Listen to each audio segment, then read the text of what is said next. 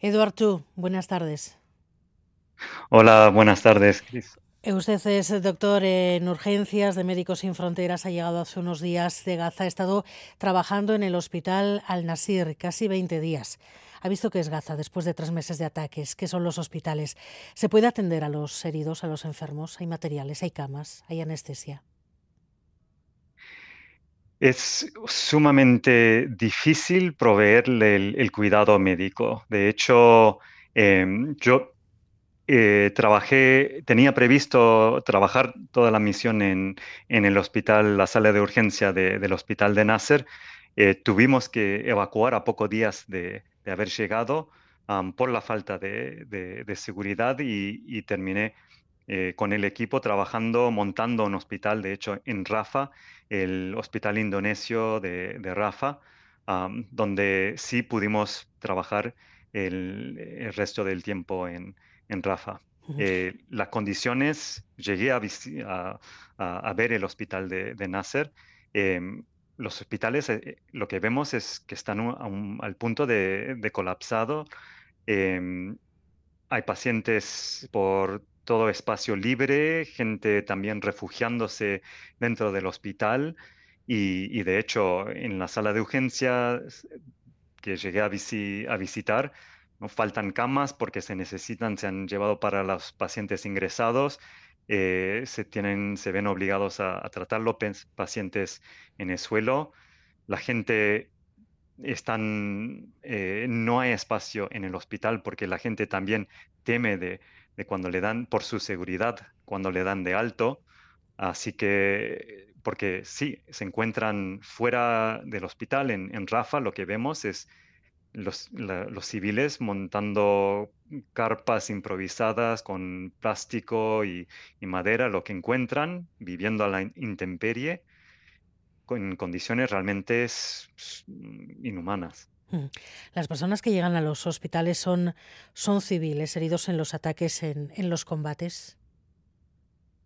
Sí, y lo que nosotros lo que vemos son sí, niños, mujeres, mayores, todo eh, tipo de paciente, em, que la gran mayoría es, vienen con heridas de explosiones que del punto de vista clínico nunca he visto este, esta índole de, heridas, ¿no? amputaciones, pero al mismo tiempo ¿no? con una explosión el paciente no es que vengan con, una herida, con una amputación. Eh, vienen con, se han tenido que amputar una pierna, la otra, un brazo fracturado, y, y eso son lo que han tenido suerte, eso es lo que ¿no? nos, nos afecta más. El, paciente que te llega vivo es, el sobreviviente de, familia, han perdido padres, hermanos en las mismas explosiones. Mm. Es algo que, te parte el alma. Y esto es igual también al sur de la franja, también en la zona donde has estado trabajando, en Rafah, cerca de, Egipto. ¿La situación también es, es similar a lo que puede estar pasando en el norte? Mire, eh, lo que, lo que nosotros vemos es, lo mejor, que las mejores condiciones. Es, en el sur, en, en, Rafa, en el extremo frontera con, con, Egipcio, donde llegan de los pocos insumos que, que, llega, de la poca ayuda humanitaria que, que puede entrar. Ah, es, es, ahí donde, donde llega lo poco que puede llegar. Así que son lo que vemos, lo que te cuento, son las condiciones óptimas que en este momento existen. Y tienen allí, por ejemplo, medicamentos y tienen eh, anestesia, por ejemplo, en esos hospitales, en los del sur de la franja.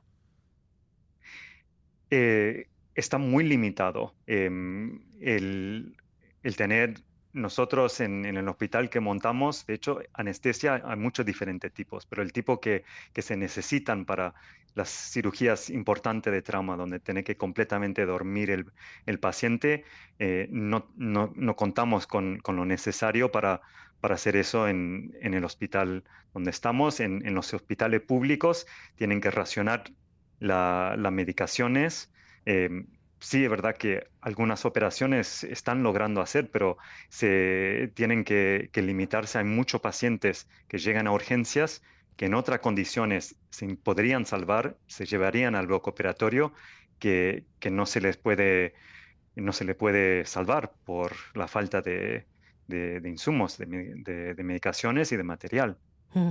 ¿Cómo llega la gente allí? Porque llegan heridos, nos lo, nos lo decía, pero llegan heridos después de estar viviendo en unas situaciones em, muy, muy difíciles, muy, muy dolorosas y prácticamente en algunos casos infrahumanas, pasando hambre sin, sin, sin tener nada para, para, para beber. ¿Cómo, llega esa, ¿Cómo llegan los pacientes al hospital, sus, sus eh, amigos, sus familiares, quienes llevan a esas víctimas a los hospitales? ¿Cómo está la gente que vive en Gaza en estos momentos?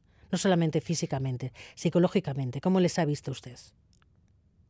Lo que, lo que he visto, sobre todo los niños con, como dices, además del trauma físico, un, trauma mental enorme, eh, con, con, infecciones, porque la condición es, es el Medio Oriente, pero hace frío ahora y la gente está viviendo a la intemperie con heridas abiertas que, se, infectan en esas condiciones, es, es algo que, realmente llegan en, estados precoces y, y sí, el, trauma mental que, llevan, eso es, es tremendo.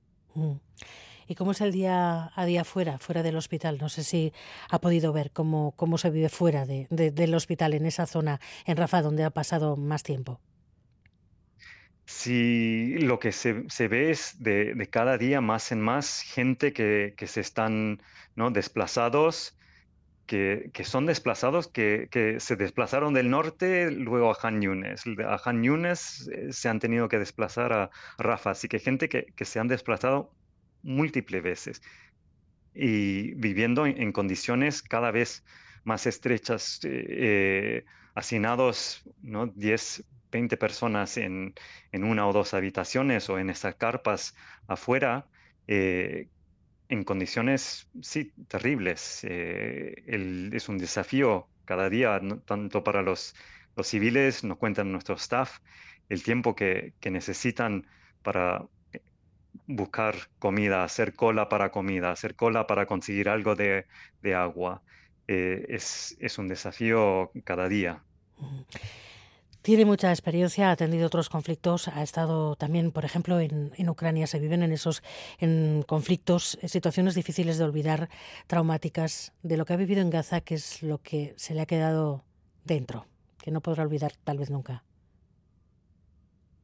Lo que, lo que me ha marcado muchísimo es el hecho de que el, la concentración eh, es tan pequeño casa entra dentro de la ciudad de Madrid em, con, espacio que sobra. Y entonces cuando hablamos de, del frente en, en Jañunes, eh, está a 10 kilómetros de, Rafa. La gente no tiene dónde escaparse más. Se, han desplazado varias veces y, y, no pueden huir. Eso es una diferencia que, nos marca, lo ves muchísimo, es tan aparente estando ahí que, la gente no, tiene dónde, dónde escaparse.